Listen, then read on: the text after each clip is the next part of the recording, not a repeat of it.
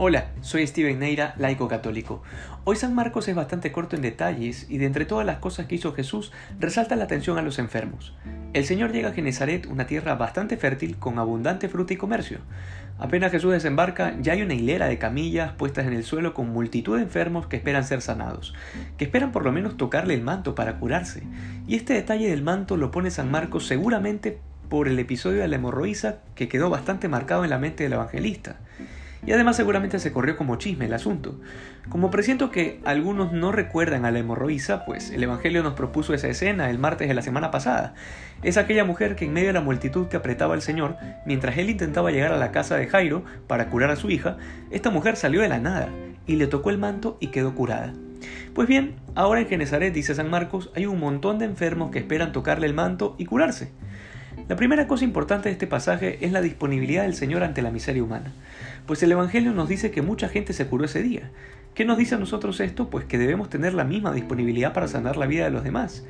Tal vez el Señor no nos ha dado la facultad de hacer milagros, como los de curar paralíticos o resucitar muertos, pero sí que podemos ser canales de gracia para muchas personas que viven realidades muy duras, que probablemente prefieren mil veces estar paralíticos que vivir el sufrimiento actual, porque uno de los dolores más profundos es la ausencia de Dios, la ausencia de esperanza, la ausencia de vida eterna.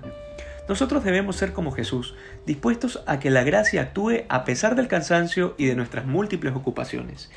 Lo segundo importante de este pasaje es fijarnos en un detalle, cómo la gracia se da a través de objetos, y en este caso particular del manto del Señor. A veces, por ignorancia sobre todo, muchos católicos se burlan de la gente que piadosamente pasa un algodón sobre la reliquia de un santo o utiliza piadosamente el agua bendita, como si fueran cosas que hace la gente iletrada. Y esto que suena tan feo, lo digo porque lo he escuchado textualmente. Y estos eh, comentarios se dan primero por ignorancia como decía antes, por desconocer que efectivamente la materia puede perfectamente ser un canal de gracia, que es lo que la Iglesia reconoce como los sacramentales. La medalla de San Benito, el rosario, el agua bendita, el escapulario, es decir, son objetos que nos disponen para recibir una gracia de parte de Dios. Y ojo, que no son amuletos. Eso es superstición y es un pecado grave. Repito, son objetos que nos disponen para recibir una gracia, es decir, que requieren de la conversión de quien los usa para que la gracia se dé. Hay gente que cree que son amuletos y entonces si me pongo el escapulario y me muero me voy al cielo aunque sea un soberbio y un mentiroso. Ya, eso no sucede. La conversión es una condición sin la cual la gracia no se da. Pero es importante comprender que la fe popular tiene un trasfondo racional de por qué hace lo que hace. En este caso, el ejemplo, no sé, de la típica ancianita que frota su algodón en la urna de un santo, mientras las cosas estén claras, esta es una práctica auténticamente cristiana. Recuerden que quien hace el milagro no es el santo tal o cual, sino Dios. Por intercesión del santo, sí, pero el único capaz de obrar milagros es Dios.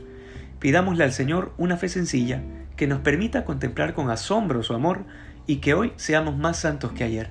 Dios te bendiga.